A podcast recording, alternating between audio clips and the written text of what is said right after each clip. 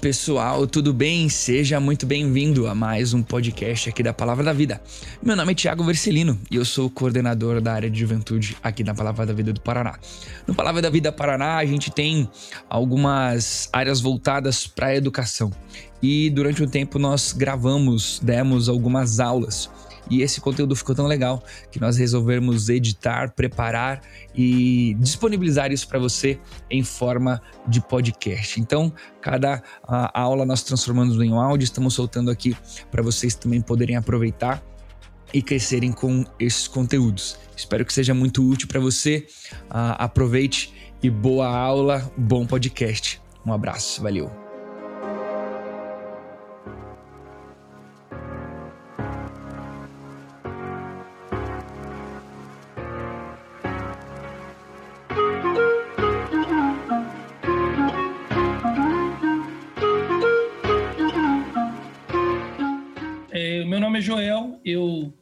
Sou casado com a Mônica, então essa é minha família, a Mônica, minha esposa, somos casados há 16 anos, há 16 anos e meio já. É, tenho esses, essas três crianças que Deus me deu a graça de cuidar e de ministrar na vida delas. Ana Luísa tem 12 anos, vai fazer 13, ah, uma pré-adolescente, chegando à adolescência. Ah, ou seja, minha vida mudou toda agora, né? Eu sou pai de uma adolescente, eu não faço ideia do que fazer. Se alguém tiver uma dica, quiser me mandar aí depois uma mensagem particular, tá bom? Tô aceitando conselhos, ajudas, enfim. A do meio, aquela baixinha ali, minha pequena Isabel, tem 10 anos, não parece, é pequenininha, mas é. Eu, eu falo que eu não deixo ela crescer para ela ficar sempre assim comigo. E, e esse safado aí que tá aí, esse não tem conserto, gente. Esse eu já desisti. Eu segui o conselho do apóstolo Paulo, entreguei o corpo para a alma se salvar no dia do juízo. Ah, é, a, é a melhor coisa que eu achei que eu podia fazer. Estou brincando. Esse é o Efraim, o meu caçulinha. É muito animado. Acho que é a palavra mais educada que eu posso falar sobre ele aqui. Ah, sou formado em teologia, sou formado em, teo, em filosofia também. Minha formação está aí, isso pouco importa, né? É mais por respeito a vocês que estão investindo a noite de aula, de, do tempo de vocês para ter aula comigo, então eu coloquei minha formação mais como respeito a vocês né, nesse mundo das coisas acadêmicas. Ah, eu sou pastor há 16 anos, eu estou no ministério há 16 anos, o tempo que sou casado com a minha esposa, casamos e juntos fomos para o ministério. Ah, fui para uma cidade chamada Jacareí, no interior de São Paulo, Vale do Paraíba. Se você nunca ouviu falar de Jacareí, ela é do ladinho de São José dos Campos, ali onde tem a Embraer, onde a gente faz avião, né? Vale do Paraíba, eu sou dessa região, sou do Vale do Paraíba, lugar muito legal. Tão legal que a coisa mais simples que a gente faz no Vale do Paraíba é avião, né? Coisa mais básica que a gente faz lá. Ah, plantei uma igreja lá quando tinha 21 anos de idade, eu e minha esposa e mais 11 amigos malucos que decidiram seguir a minha e minha esposa. Ficamos nessa igreja por 11 anos. A igreja cresceu, floresceu, virou um ministério muito bonito, não por conta de, das nossas vidas, mas pela graça de Deus que quis nos usar ali. Depois de 11 anos em Jacareí, pastoreando essa igreja, eu vim para Atibaia, ah, num momento complexo aqui da, da, do seminário, da Palavra da Vida. Havia acontecido muitas mortes trágicas, súbitas, talvez você já tenha ouvido a história de um reitor, depois de outro, muito rapidamente, um atrás do outro. Uma geração que acho que foi aí meio contemporânea do, do período que o Tiago estudou aqui na Palavra da Vida, né? Então, um pouquinho depois, eu acho que ele saiu, talvez um ano depois, Deus quis me trazer para cá para ajudar naquela na retomada de todas as coisas. Eu servi por um tempo como professor e coordenador do curso aqui no seminário. Aí, depois de cinco anos aqui no seminário, trabalhando, eu já tinha isso no meu coração, que eu iria mais cedo ou mais tarde voltar a pastorear. Eu não sou um um professor que ajuda igrejas, eu sou um pastor que serve no ambiente teológico, o que eu acho muito necessário no ambiente da formação. E aí então eu decidi, depois de muito orar, depois de muitos conselhos na minha vida, conselheiros, eu decidi continuar por Atibaia, trabalhando na palavra da vida e plantar uma igreja aqui em Atibaia mesmo. Então, há dois anos atrás, eu voltei a pastorear, encontrei mais alguns malucos que quiseram me seguir Agora eu já não tinha mais 21 anos, né? Já com 36 para 37 anos. naquela época, dois anos atrás, e nós começamos uma igreja em Atibaia, que tem dois anos, metade, mais da metade desse tempo na pandemia, mas essa é uma história que eu posso contar outra hora para vocês. Nossa igreja incrivelmente cresceu na pandemia, ah, de uma maneira ah, excepcional, assim, sem a gente fazer nada ou esperar. No ambiente online, com as pessoas mudando para o interior, a nossa igreja se desenvolveu e, e ganhou um grupo de compromisso na pandemia. Quando está todo mundo dizendo que a igreja vai perder o compromisso, né? Nós plantamos uma igreja, crescemos e construímos, já construímos em dois anos um grupo de 70 comprometidos membros na pandemia. Começamos com 17 ah, em setembro de 2019, em março paramos por causa da pandemia. Hoje somos a quase 70 comprometidos na igreja, adultos, e tudo isso aconteceu online no meio da pandemia. Então, foi pura graça de Deus. Então, hoje eu faço isso. Eu trabalho na Palavra da Vida como professor, coordeno uma outra área hoje, não mais o curso teológico, porque dava muito, muita, muito trabalho gerencial. Eu coordeno uma área que chama-se ah, é, Relações Institucionais. Eu hum, tenho algumas funções aqui que seria complexo explicar agora, outra hora eu falo. Uh, faço isso, dou aula e sou hoje o pastor da Revive. Nossa igreja chama-se Igreja Revive, tá bom? Deixei aqui as minhas redes sociais para você, se você quiser depois, você conhecer um pouquinho melhor a mim. Se quiser mandar e-mail também. Uh, o Thiago falou sobre a relação minha com o assunto, a disciplina.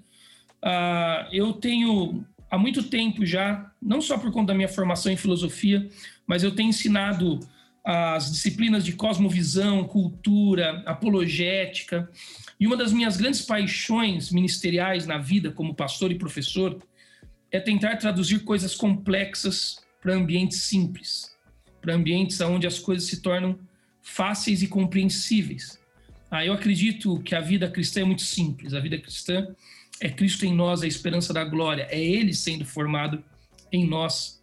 Ah, não é fácil o processo, mas ah, o que Jesus nos ofereceu é muito simples, é Ele e nada mais, né? Como ele diz aos Colossenses, Paulo, ah, Ele é tudo em todos nós.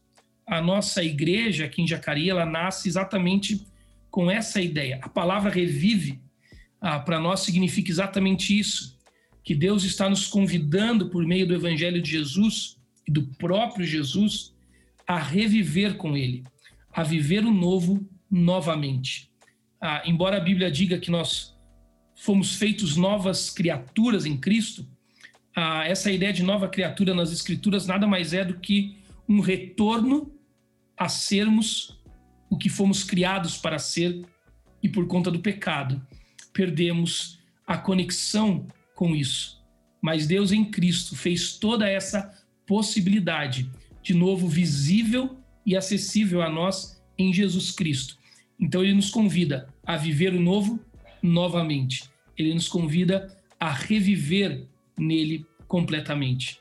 Isso é o evangelho simples. Em nossa comunidade, o que nós estamos tentando fazer diariamente com as pessoas é reorganizar os amores delas em Jesus Cristo, até que elas possam experimentar toda a plenitude e abundância que só em Jesus existe. Isso é o evangelho, isso muda tudo, esse é o evangelho mudando todas as dimensões da vida. O evangelho não traz peso, o evangelho traz leveza. O evangelho não nos coloca um fardo de comportamentos. O evangelho, na verdade, nos convida a jogar todo o fardo nos ombros de Jesus, porque o jugo dele é leve e o jugo dele é suave, né? Nós estamos buscando a profundidade da vida de Cristo, mas no jugo, na leveza do jugo que ele nos oferece. Então, por isso que talvez o Tiago acredite que eu tenho alguma conexão com o tema e posso ser útil, posso servir, posso abençoar vocês nessa temática. A temática de que o evangelho muda tudo. É isso que nós vamos falar um pouquinho hoje, tá bom? Eu vou trazer alguns conceitos sobre como eu acho que o evangelho muda as estruturas da realidade e nos faz ver a vida de outro jeito. Eu vou fazer uma exposição monóloga, tá bom? Vou falar sozinho eu te peço paciência, atenção. Ah, muito bem, então a nossa ideia aqui é considerar essa temática de o evangelho muda tudo. E eu acho tão importante fazer essa pergunta. Eu tenho uma frase que eu amo desse camarada chamado Gilbert Cesbron, que é um teólogo italiano de tradição católica. tem vários textos interessantes dele, e o César diz assim: e se isso fosse perder a vida? Fazermos a nós próprios as perguntas essenciais, porém um pouco tarde demais. Eu acho assustadora essa frase, porque a vida pode terminar desse jeito. Nós chegarmos lá na frente, fazermos tudo o que vocês estão fazendo, universidade, ah, trabalhando na igreja, casando, comprando, vivendo, vendendo. Ah, e quando você chegar no final, você olhar para trás e descobrir que as questões essenciais da existência você não olhou de verdade, não fez as perguntas que você deveria fazer. Por isso, nós vamos fazer isso juntos aqui nos próximos minutos. Nós vamos começar, ah, se nós estivéssemos numa sala de aula seria melhor, mas aqui já ajuda. Estão puxando com muita dificuldade, é exatamente isso. Uma carroça cheia de rodas redondas, mas instrumentalizada por rodas quadradas, que por isso gera uma tremenda dificuldade em ser empurrada por esses três homens que estão tentando fazer. Ah, o evangelho e a maneira como nós olhamos ele sofre exatamente essa crise na nossa mente na formação do evangelho.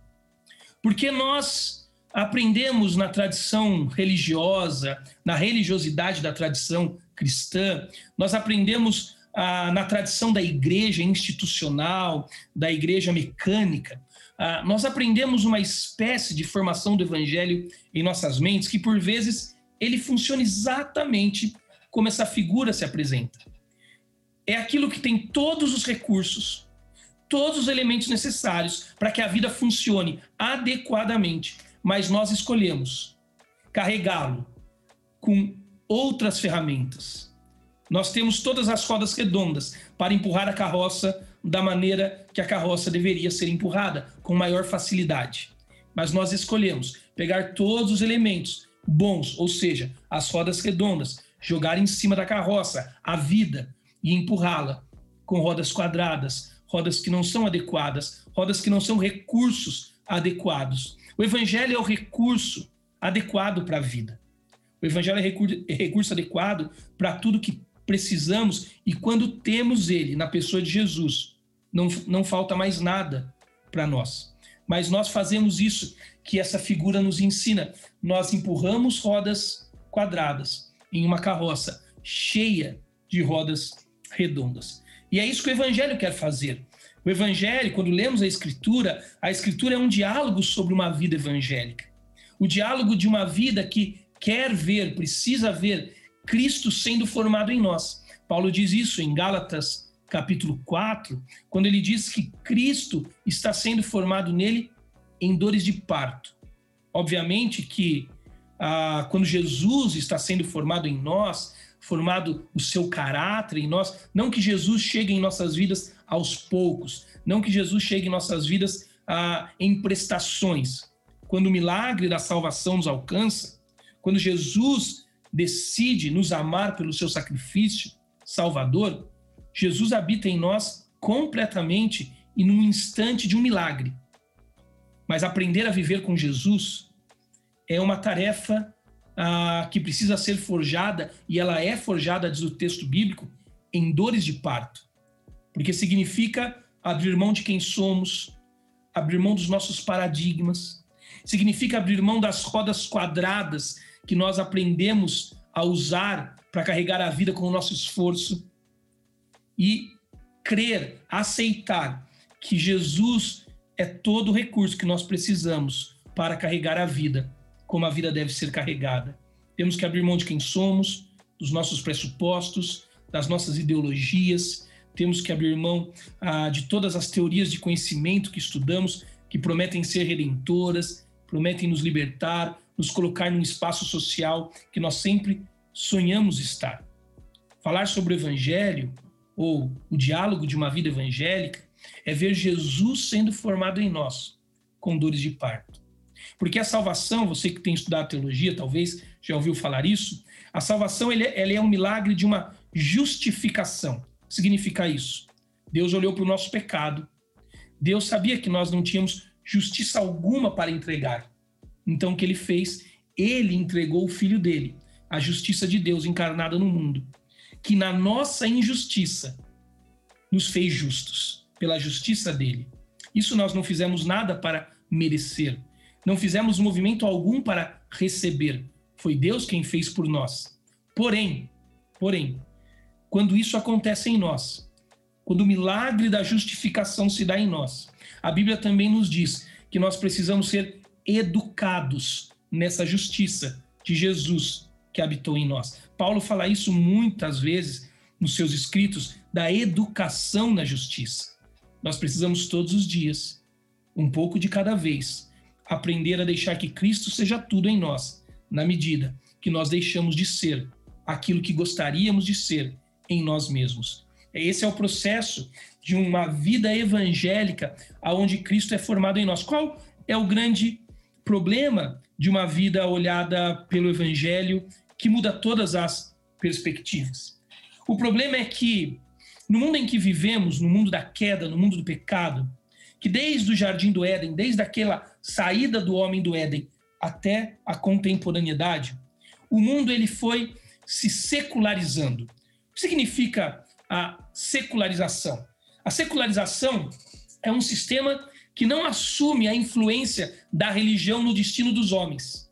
É um sistema político que separa a religião do Estado e das instituições governamentais. O que significa isso? Deus não tem a ver com a realidade. O Criador não tem a ver com a criação. A criação tem a ver com ela mesma. A criação é que determina o mundo e os rumos que ela toma no mundo. Deus foi colocado de lado. Deus foi colocado em uma periferia. Quando você pega a história, ah, sobretudo a história do desenvolvimento sociológico, ah, e você pega ali no recorte você que está na universidade, sobretudo nos primeiros anos de curso universitário, você estuda um pouco dessas disciplinas básicas. Ah, mas quando você pega, sobretudo, ali o recorte ocidental do pensamento, com a Grécia clássica, ah, você descobre que naquele período todas as relações de conhecimento do mundo elas eram ah, uma relação direta da teologia e do Deus da teologia. Ah, Costuma-se dizer na filosofia, por exemplo, que a teologia e a filosofia elas são as mães idosas de todo tipo de conhecimento, desde a Grécia clássica até o fim da Idade Medieval. O problema é que no fim da Idade Medieval, aquele período onde a Igreja Católica dominou sobre o mundo, ah, nós temos ah, o que nós conhecemos na história, aprendemos no colégio, colocamos lá no vestibular, estão lembrados? Ainda mais quem fez os Enems agora, que precisa de conhecimento geral, né? precisa de, de, de linha de tempo filosófica para tirar uma um 90 para cima na redação do Enem, uh, 900 né, para cima na redação do Enem.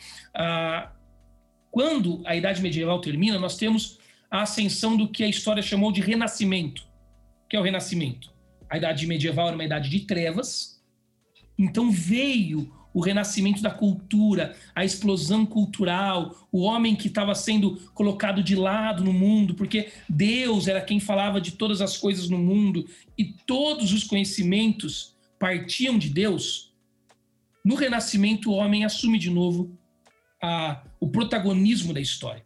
Até porque na Idade Medieval, o Deus da Igreja Católica, ele não deu conta de entregar um mundo bom Deus falava de tudo, Deus era o dono de todos os pensamentos, conhecimentos, a teologia, a filosofia, era a mãe idosa de tudo que se sabia, mas aquele Deus que a Igreja Católica apresentou só trouxe problemas para o mundo. Feudalismo, os sistemas de opressão, os governos absolutistas. Então o mundo renasce ah, para um domínio humano, que nós vamos conhecer na história como humanismo. Depois do Renascimento, vem a grande revolução, a, as revoluções da modernidade, nasce a modernidade, Revolução Francesa, Revolução a, Industrial, a Revolução Tecnológico-Científica. E aí o que acontece no mundo? Há uma mudança de paradigma na sociedade. Lembra? Lá no ambiente da Grécia clássica, Deus era a base de todo conhecimento. Na modernidade, o homem passou a ser a base de todo conhecimento o Deus que tinha prometido fazer um mundo melhor não conseguiu. Então o homem prometeu fazer um mundo melhor. Na verdade, nós temos uma mudança de centro de orientação da verdade. Deus, a igreja, era o centro da sociedade tradicional. Na sociedade moderna, Deus ele é retirado do centro da sociedade a igreja é retirada do centro da sociedade e no lugar da igreja entra outro centro. Você quer ver como isso não é apenas um conceito histórico distante? Você sabe do que eu estou falando. Você já viu as nossas cidades, cidades brasileiras mesmo, mesmo um país que foi é, colonizado pelo catolicismo romano de Portugal? Quais são os centros de formação da nossa cidade e, portanto, os centros de verdade? A igreja. A igreja é a matriz de toda cidade brasileira, não é? Quando você chega numa cidade, o que você tem numa cidade? A praça. A praça da matriz. E na praça da matriz, ao redor dela, tudo. Lá naquela praça mesmo, que você viu seu namorado pela primeira vez, né? Ah, fugiu do seu pai para encontrar ele. Lá naquele lugar, na praça da matriz. Ainda mais quem mora em cidadezinhas pequenas sabe como é isso. Mas Curitiba, Porto Alegre, São Paulo também tem esses lugares. Você vem em São Paulo, o que, que tem lá? A Praça da Sé. Hoje, essas igrejas, essas matrizes, elas já não têm mais o poder de influenciar as cidades e nem de ditar o ritmo cultural da cidade como era antes. A igreja agora, ela foi tirada desde a Revolução Industrial e ela foi jogada na periferia da cidade. E com ela a fé, e com ela Deus. E no lugar da centralidade que a igreja ocupava, quem ocupou o lugar foi a indústria, o mercado, foi a produtividade. Tudo que eu e você acordamos todas as manhãs para correr atrás. Se você está na universidade, você está estudando, por exemplo, Adam Smith, talvez você já passou por ele, Riqueza das Nações, que fala do capitalismo. Ah, e você já deve ter ouvido, por exemplo, uma frase famosa de Adam Smith que é a, a mão invisível do mercado. Já ouviu falar isso? Que o mercado, o mercado tem uma mão invisível? A gente fala muito assim do mercado. Só você acompanhar os youtubers ah, de, de, que ensinam investimentos financeiros que você vê eles falando expressões como do tipo: ah, o mercado está nervoso. Olha, não é bom investir não, porque o mercado não está muito bom hoje. Ó, agora é hora de investir porque o mercado ele está favorável. Você percebe que nós pegamos uma coisa irreal, sem essência como o mercado e damos a eles, a ele características, atributos a, de uma pessoa, porque há uma mudança de centro na sociedade moderna. Na sociedade tradicional, o invisível mais real era Deus. Na sociedade moderna, o invisível mais real é o mercado. Por isso que o mercado muda todas as relações do homem com o mundo. A relação de tempo, a relação de produção. Deus fez o homem para ter uma relação de produção com a natureza. O mercado colocou o homem para ter uma relação de produção como dizia o Karl Marx, né, embora eu não concorde com os postulados dele, mas ele analisou muito bem o que ele chamava de alienação do trabalho, o mercado tirou a gente do contato com a natureza e colocou a gente num esforço repetitivo. E eu concordo plenamente com a alienação do trabalho. Está lá em Gênesis, como o trabalho deveria ser. O mercado tirou da gente a noção de tempo. Porque pegou a produção, as cidades cresceram, a produção aumentou, mais gente tinha que consumir, mais produto tinha que ser feito na, na indústria. O que, que a gente fez? Veio a luz elétrica, ligamos as fábricas ah, nas madrugadas, colocamos as pessoas lá dentro, transformamos o dia delas em a noite delas em dia, e agora elas mudaram a relação com o tempo, com o relógio. O relógio já não é mais cronológico, o relógio é produtivo. Não é mais a igreja, a fé, Deus que orienta o centro da cidade que orienta o centro da cidade agora e, portanto, promove cultura, é a indústria, o mercado, o sistema produtivo, a noção de tempo da produção, a relação de produção do, da, da, da mais-valia, como Marx falava, do mercado, da produção de coisas, a, a partir a, da alienação. Nós não conseguimos mais a, ter conhecimentos produtivos, nós apenas ah, trabalhamos na ação produtiva. Por exemplo, ah, ah, você pega, por exemplo, um, eu sempre dou esse exemplo sobre um produtor de alfinete. Como que era na sociedade tradicional alguém que fazia alfinete? Você tinha uma pessoa que pegava um arame, cortava o arame, apontava o arame, fazia a cabecinha do alfinete, colava a cabecinha no arame, aí fazia uma caixinha, enchia a caixinha, embalava tudo, saía vender, vendia, pegava o lucro, reinvestia, guardava dinheiro para ele, voltava a fazer. Assim que fazia arame. Como que a gente faz arame hoje na sociedade contemporânea? Uma pessoa corta o arame, a outra aponta o arame. Uma outra faz cabeça, uma outra junta a cabeça com arame. Uma faz caixa, a outra encaixota. Um é do departamento de venda, o outro é do departamento financeiro, o outro é do departamento de compra. Cada um faz um pedaço do sistema produtivo, do sistema de capital de venda e compra. Qual é o problema desse mundo? É porque no final do processo, sabe o que aconteceu? Não tem mais ninguém na sociedade contemporânea que sabe fazer arame, que sabe fazer alfinete. Perdemos as capacidades do conhecimento. Fomos reduzidos na capacidade do conhecimento. Então, tem tanta gente aqui fazendo medicina, né? E eu não estou fazendo nenhuma crítica, é assim que a medicina é. O, o, o, o método científico está aí para nos ajudar também, é graça comum de Deus. Né? Eu creio no método científico. Se eu cair duro nessa aula, liga para minha esposa e pede para ela me levar no médico, por favor, não na macumba, tá bom? Eu não quero tomar um passo, eu quero tomar um remédio, porque eu acredito no método científico.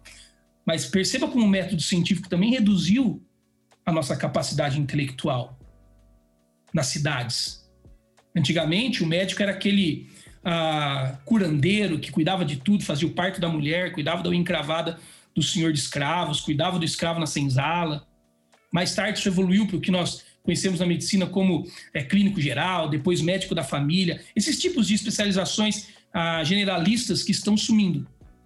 E o que o método, o método científico fez conosco? Nos reduziu. Hoje você vai no médico é, da unha do dedão encravado do pé direito. Aí, se você já está lá, já pagou a consulta, já pagou o cartão, do, passou o cartão do convênio, você pergunta para o doutor, doutor, eu tô com uma micose aqui no, na unha do lado. Aí o que, que o doutor fala? Não, micose não é comigo, micose é com o médico do outro corredor, da porta do fundo. Eu trato de unha encravada. Perceba, a, o método científico reduziu a nossa capacidade.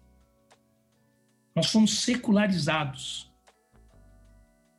Cada um sabe alguma coisa de um pouco. Nós chegamos na na, na sociedade, onde isso nos atinge? Onde nós temos os profissionais da teologia. A Bíblia não é um lugar de conhecimento de todos. A Bíblia é um lugar de conhecimento dos que podem, dos que sabem. Aí a gente idolatra pastor de internet, escolhe quem a gente vai seguir, porque eles são os especialistas da fé. A gente dá um dinheiro na igreja, vai domingo, espera aprender a mensagem e vai viver a vida durante a semana como se o evangelho, a teologia, a igreja não tivesse nada a ver com a nossa vida, porque nós somos secularizados. Secularizados. Então, quando a gente cresce, casa e tem filho, o que, que a gente quer? Achar uma igreja boa. Uma igreja boa para quê? Para ter um ministério infantil para o nosso filho, para quando ele crescer, para ter um ministério de jovens, um de casados meio da minha esposa, um pastor que prega bem, uma música legal para não irritar o ouvido da gente domingo à noite. Você não está atrás de uma igreja, você está atrás da prefeitura da cidade, sabe, de um balcão de serviços que você paga imposto e recebe o serviço de volta. Isso é resquício, isso é mente de um homem secularizado, de um, de um homem, de uma mulher que entendeu que a sociedade e aceitou a ideia que a sociedade nos impôs, como dizia ah, o teólogo católico Leonardo Boff, que cada ponto de vista é a vista de um ponto. Não é mais o evangelho, a teologia, Deus e a sua igreja como centro operante de uma sociedade de onde toda a cultura é promovida. Mas é uma sociedade onde a igreja, Deus a verdade do Evangelho, se tornaram uma das possibilidades de verdade da sociedade contemporânea e moderna. Por isso, a religião, a fé, Jesus Cristo, se tornou uma espécie de artigo de escolha pessoal. Quantas vezes você já não fez um trabalho como um evangélico na universidade, deixou escapar ali alguma coisinha da sua fé e um professor falou para você assim: olha, esse trabalho está com muito cunho religioso. Porque a religião não tem espaço na arena pública do debate. Porque a religião é uma escolha do indivíduo. Está lá na periferia. A religião é mais um dos conhecimentos, mais uma das escolhas e uma escolha alienante. Porque o que não é alienante? O que não é alienante é que pode ser medido. O que, que não é alienante? O que não é alienante é a medicina, é o direito, a, a administração, a arquitetura. E todas essas coisas são boas, têm seu valor, mas elas não são suficientes, porque se elas fossem suficientes, seria evangelho. O direito é bom, mas o direito não é suficiente, porque se ele fosse suficiente para promover justiça, seria evangelho. A medicina é boa e a gente. Eu, eu tomei AstraZeneca no meu braço aqui, ó, não tenho problema nenhum. Mas a AstraZeneca não é capaz de me salvar, porque se fosse, não seria medicina, seria evangelho. A psicologia é boa, como ciência comportamental, que levanta dados, analisa dados, mas ela não é suficiente para cuidar da alma humana, porque se fosse, seria evangelho. O evangelho é a suficiência. Ele olha tudo a partir do ângulo todo. Mas quando nós nos permitimos ser secularizados, sermos jogados na periferia, aonde somos uma opção pessoal, a igreja, a fé, Deus é uma opção pessoal, por vezes até alienada, como dizia o Marx, né? o Nietzsche.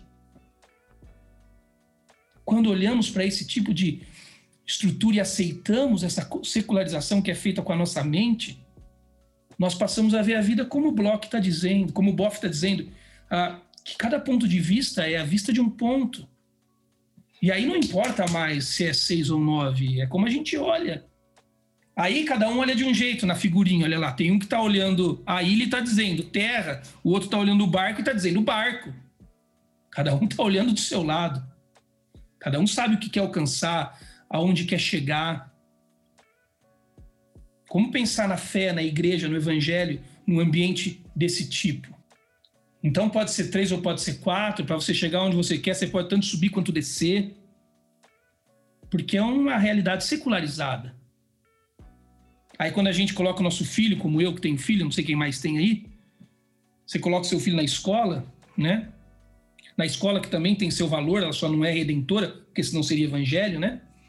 Ah, mas quando você coloca seu filho na escola, você chega lá para ver aquele portfólio bonito, é, a salinha do sono, brinquedoteca, e você paga normalmente pelo portfólio. Eu dei muitos anos aula em colégio, aula de filosofia, e eu aprendi uma coisa, que um pai nunca escolhe uma escola, é sempre o filho, né? Porque ele quer estudar lá, por causa do amigo, porque o lugar é bonito, porque a tia é legal. Mas quase sempre e eu vi várias vezes essa enganação em colégio, eu corrigindo prova na sala de professores e vendo a representante comercial do colégio vender o portfólio, e aí chamava aquela coordenadora pedagógica de 23 anos de idade, que tinha acabado de fazer pedagogia, e aí apresentar a escola e o sistema pedagógico para o pai. O pai, que era um, uma pessoa extremamente alienada dos conhecimentos ah, da educação, porque ele era muito mais um, uma pessoa pragmática, que vivia para o dinheiro. E aí a pessoa falava assim, a coordenadora pedagógica, pai, aqui na nossa escola nós adotamos o método, a Ana que está fazendo pedagogia, né? O método do construtivismo. Ah, o pai achava o máximo. Olha que legal construtivismo, né? Que coisa contemporânea. Meu filho vai aprender enquanto faz, enquanto constrói junto com alguém. Só que a gente nunca para para perceber que construtivismo não é um método. Construtivismo é uma escola filosófica que diz o seguinte para a gente: que nunca naquela escola com os nossos filhos será dialogado as coisas velhas, sempre serão dialogadas as coisas novas. Os nossos filhos sempre terão os interesses deles acolhidos pela discussão da educação. Então não há uma verdade pressuposta. Não há uma verdade que olha tudo de todos os ângulos. Há uma verdade que está sendo construída todos os dias de acordo com o ponto de vista de cada um. Isso é uma sociedade secularizada, onde a fé, a igreja, Deus foram colocados na periferia da sociedade contemporânea.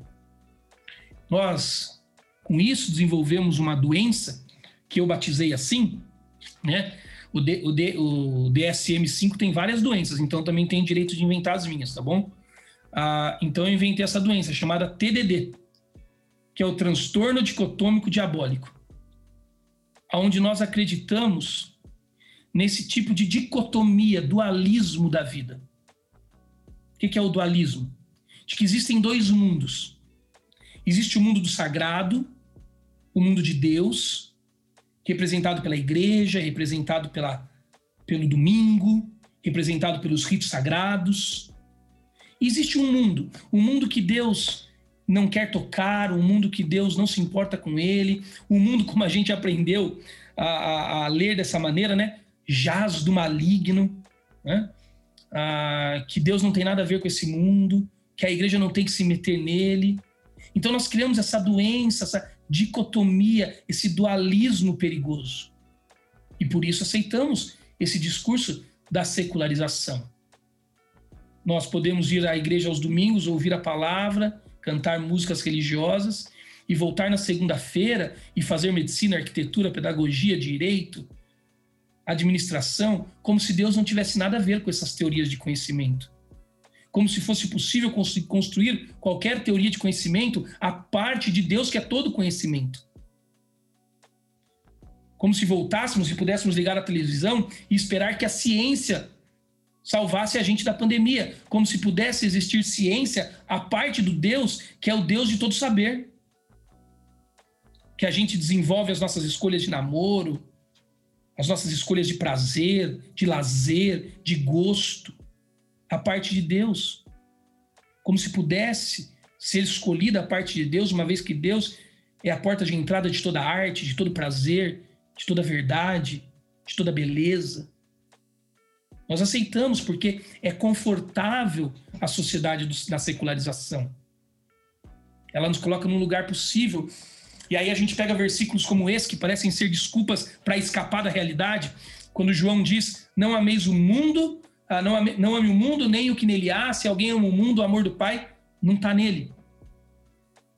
João não está falando de mundo como espaço físico. João, embora está usando a palavra cosmos, mundo, ele está falando de mundo como ah, um lugar de ideologia. Você poderia trocar a palavra mundo por ideologia.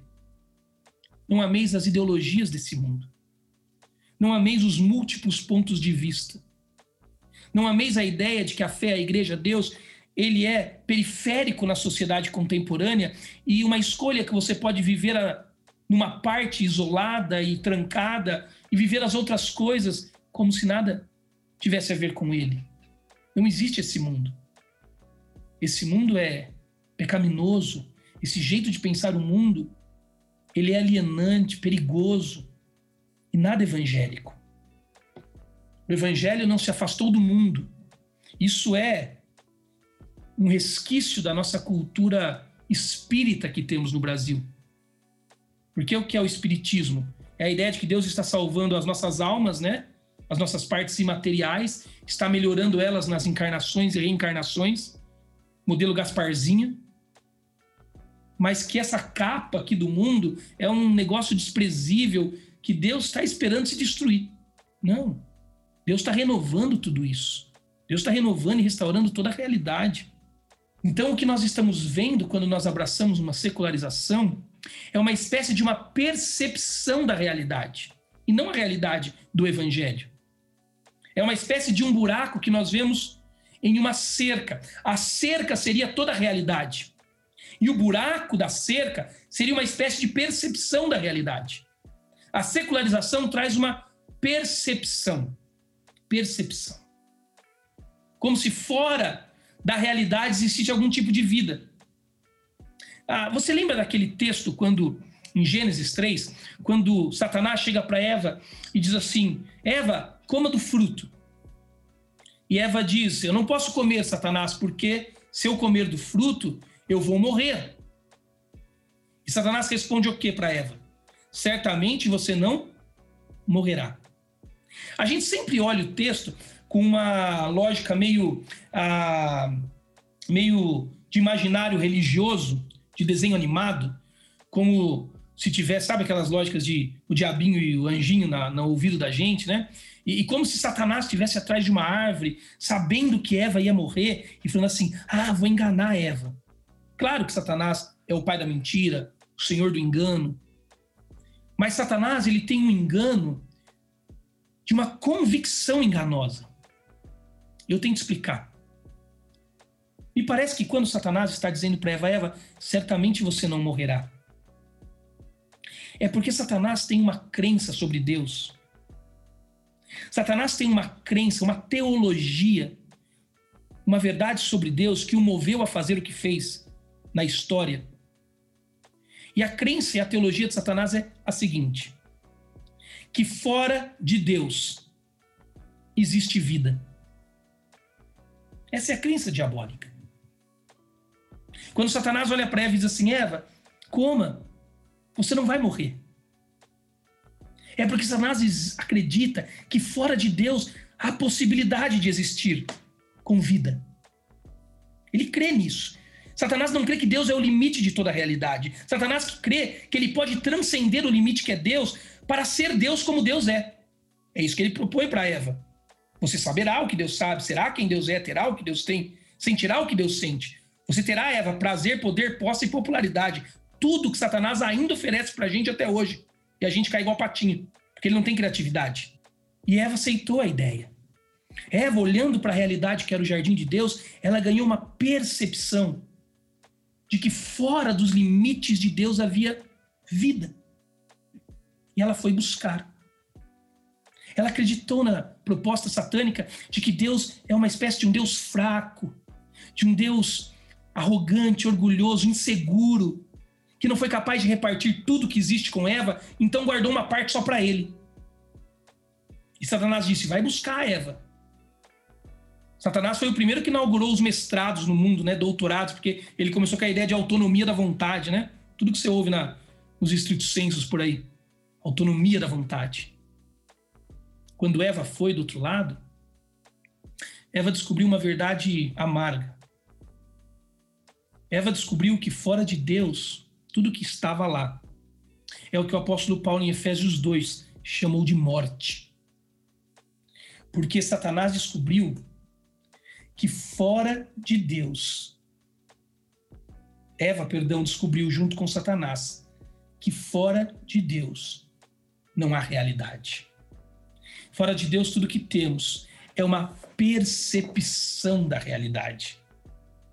E quando nós falamos de realidade, os buracos das cercas, as percepções, elas desaparecem. É mais ou menos assim, olha. Preciso aí de mais uns 10 minutos de vocês, antes das perguntas. Ainda estarei no tempo. É mais ou menos assim que funciona. Na nossa relação com essa sociedade secularizada e com como deveria ter sido quando Deus criou, é mais ou menos assim.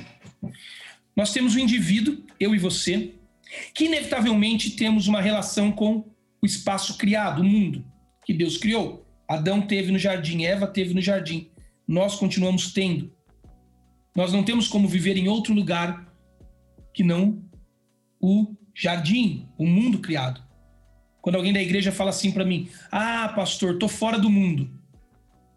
Eu vou abandonar o mundo". Eu já fico preocupado, tô achando que ele vai morrer, né? Porque não tem como sair do mundo. Não dá para separar o vivente da vida. Só dá para viver no espaço do cosmos terreno. Então nós sempre estaremos em relação com o mundo. Não dá para todo mundo fazer homeschooling, não dá para todo mundo ficar dentro de casa trancado. Não dá. Não dá para passar oito dias por semana na igreja numa semana que tem sete dias. Nós temos que viver no mundo, não tem jeito. Agora, como que a gente faz essa relação do indivíduo com o mundo? É assim, o indivíduo vai para a criação. E a criação, e essa relação do indivíduo com a criação, ela é uma relação explicativa. Nós estamos o tempo todo explicando a criação. Criança ensina isso pra gente quando fica, ah, meus filhos vão viajar comigo e eles ficam assim, pai, já chegou. Pai, que lugar é esse? Pai, que, que é aquilo? Eu acho insuportável. Mas eles precisam explicar o mundo. Se a gente não explica o mundo ao redor, a gente enlouquece. É? O, o Vygotsky, lá, o, da educação, lá, ele tem um texto chamado Jardim da Infância, muito interessante, onde ele fala sobre o poder da imaginação ah, para explicar as realidades que nós não conseguimos capturá-las ah, em expressões verbais, porque é o, a, a, linguagem que nos faz dominar o mundo circundante, nós criamos imaginações, porque senão a gente enlouquece. Por exemplo, é uma criança no quintal de casa que vê um monstro de avião passando no céu. Aí ele vai lá dentro de casa, pega um lápis, vai pro quintal e fica assim, ó. Fica voando com o lápis, já viu? Porque ele precisa trazer aquele monstro que está no céu voando, isso é, não é eu que estou falando, é o Vygotsky, para a mão dele, para que ele domine a realidade circundante. Isso chama-se imaginação. Quem está trabalhando muito com isso agora é o Madureira, né, o Jonas, falando do poder imaginativo. Nós nem conseguimos definir quem Deus é se não usarmos a imaginação. Deus, na leitura humana, já é um poder da nossa imaginação. Já é um poder da nossa imaginação. É a doutrina da imaginação nas escrituras, ah, quando você olha pelo olhar filosófico, está repleta de, dessa percepção nas escrituras, dessa realidade nas escrituras. Então nós estamos o tempo todo explicando a realidade. E como que a gente faz essa explicação? A gente vai até a natureza, a criação, e a gente tira os códigos da criação para explicá-la. Tende a expressão decodificar, tirar o código. E a gente vai até a nossa vida e a gente constrói um código cultural. A gente faz um código cultural. Olha como que isso se dá. Isso se dá nas nossas percepções. Sabe cultura que a gente tanto fala? Cultura nesse mundo de coisas seculares, de uma sociedade que secularizou a fé, a igreja, Deus. A cultura se torna uma percepção da realidade. A cultura pop, tão falada hoje, é uma percepção da realidade. Então, como que isso aparece na Bíblia para nós? É mais ou menos assim, olha. A Bíblia vai ensinar a gente sobre essa cultura, dando um nome para isso. Essa percepção da realidade transformada em cultura. Presta atenção. Quando a gente pensa em cultura, a sociologia diz que a cultura tem três camadas. A camada do comportamento do povo, que é aquilo que você vê no comportamento de alguém, por exemplo, a irmã de saia, cabelo de coque, indo com uma Bíblia embaixo do braço para algum lugar no domingo, você chama ela do quê? de varoa, né? Isso é o comportamento cultural. Aí você tem os valores da cultura. A varoa tem a, é, cuida do corpo dela de algumas maneiras, não assiste televisão, não faz, porque aquela cultura gerou aqueles valores nela. Alguém diz para ela: olha, esse tipo de gente não assiste isso, não faz aquilo, não vai naquele lugar, não anda desse jeito. E ela absorve esses valores. O, valor, o comportamento é uma casta mais superficial. Você pode ver. Basta ver a varoa na rua que você a reconhece. O valor é uma casta mais funda. Você tem que cavocar. Você tem que ficar prestando atenção na varoa para ver os valores que deram a ela aquele comportamento. E aí você tem a crença. A crença é um valor mais fundo ainda. A crença é um compromisso do coração. É uma crença. É uma fé. Aquela varoa acredita num tipo de Deus que a igreja dela prega, que gerou para ela valores, que trouxe para ela comportamentos. Assim que se desconstrói cultura. Você não vai no comportamento. A religião aprendeu a fazer isso. Bate no comportamento, xinga o comportamento, castra o jovem na igreja no comportamento. E aí a gente faz culto de jovens falando de namoro, sexo e amizade. 15 anos falando disso, ninguém mais aguenta ouvir. Só sabemos falar disso. Aí a gente faz acampamento de carnaval e culto de jovens para arrancar o povo do mundo. Isso é alienante. Culto de carnaval e jovem pode ser a coisa mais alienante se não for pelo motivo certo. Porque não adianta tirar o jovem do carnaval e levar ele para um sítio, porque não dá para ele morar no sítio. Ele volta na quarta-feira e tem o desfile das campeãs na televisão. Ele vai ver do mesmo jeito. Tem que ir na crença. tem que transformar a crença, para transformar o valor, para então chegar no comportamento. Comportamento é só a ponta do iceberg. Mas como isso se dá ao longo da vida? Olha como é perigoso um mundo secularizado, onde cada voz é uma voz, cada ponto de vista é um ponto de vista. É mais ou menos assim, olha. Nesse movimento, os valores se dão assim, olha, no começo, a pessoa que tem uma crença, que tem valores e tem um comportamento, ela começa a falar lá no começo, antes, quando ela ainda não tinha os valores, quando ela ainda não tinha o comportamento, quando ela estava começando a se entregar àquela crença, a pessoa ela falava com a coisa, com o objeto. Por exemplo, vou dar um exemplo bem simples para você. Eu não gosto de cebola. Eu não sei se sou só eu, mas eu acho que cebola é, uma, é um, um elemento que veio com a queda no Éden. Não devia ter cebola em Gênesis 1 e 2. Ah, é aquela, aquela decadência do jardim trouxe a cebola. Então, quando você me convida, minha esposa me chama de fresco e tal. Se você me convidar para ir na tua casa e pedir uma pizza de calabresa cebolada, a hora que abrir a caixa, eu vou falar: ih, hoje eu tô perdido vou passar vergonha, vou ter que pedir desculpa porque eu vou ter que tirar a cebola, separar da calabresa, porque eu não me dou com cebola. Agora, se você me perguntasse assim, João, por que, que você não gosta de cebola? Eu tenho a resposta para isso. Eu não gosto de cebola porque faltou na minha vida uma mãe para me dar uma surra quando eu não comi cebola pela primeira vez. Foi isso que faltou.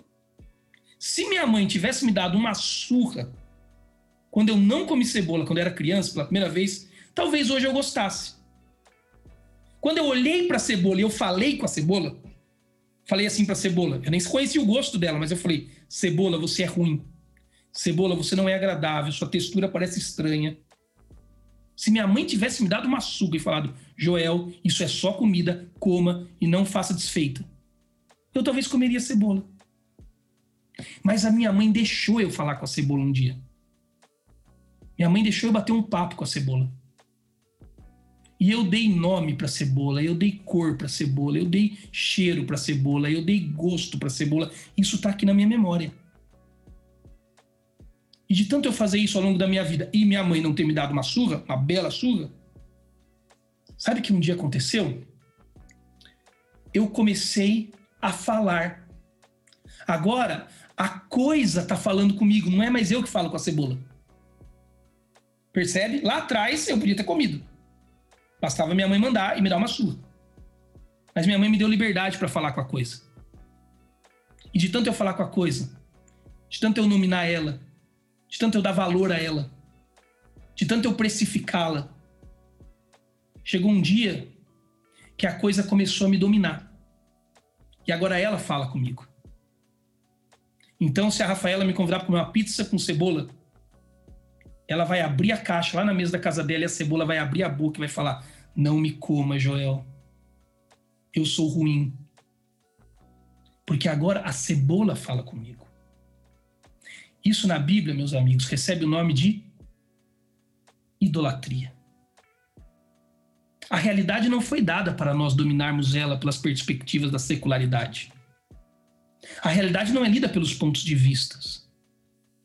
A realidade não é lida pelos ângulos da secularidade.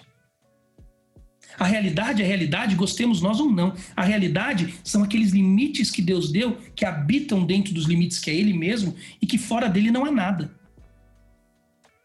E todas as vezes que nós quisermos ir para lá, aonde Eva foi, e dizer para o que está lá fora: você é bom, você é vida, você é um lugar agradável, é desejável para obter discernimento, agradável ao paladar, quando eu passar a nominar o fruto, vai ter um dia que o fruto vai falar comigo.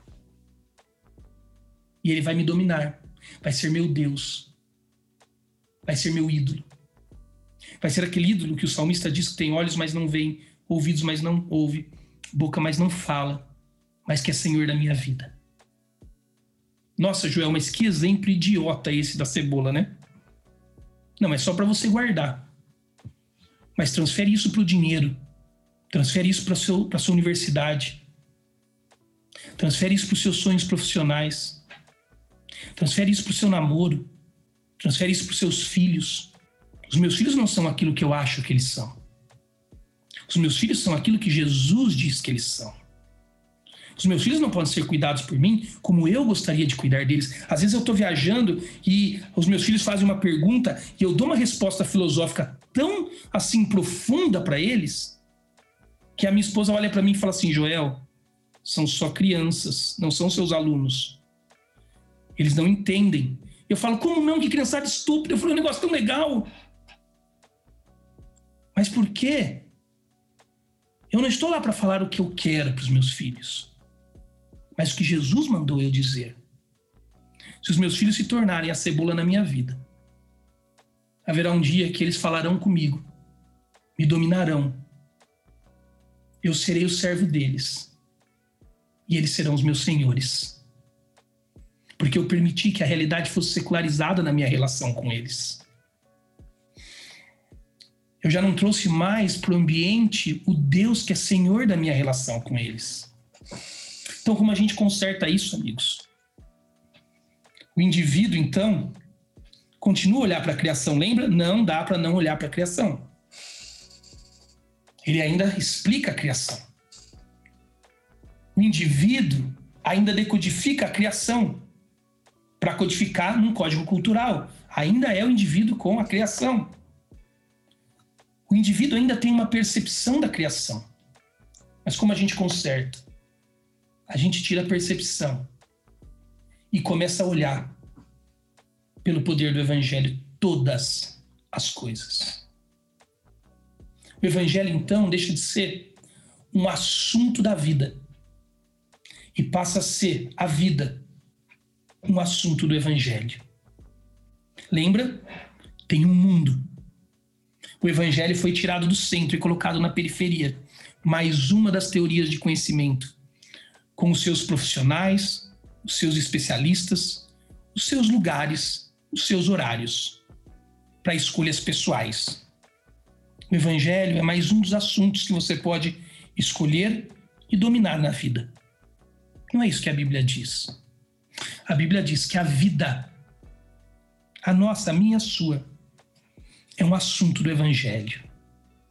Então, o seu curso universitário não é seu assunto, enquanto o evangelho é um outro assunto. Seu curso universitário é assunto do evangelho. A sua relação com seu namorado, namorada, noivo, noiva é assunto do evangelho. Com seus pais é assunto do evangelho. O dinheiro que você tem na, na poupança, ah, no tesouro direto, ah, na carteira, seja lá onde for, é assunto do evangelho. Porque tudo que não é em Cristo simplesmente não é realidade. Não é real, não é verdade. A questão aqui, meus amigos, não é que o evangelho muda tudo. Porque se o evangelho mudasse tudo, o evangelho precisaria estar em pé de igualdade com alguma coisa.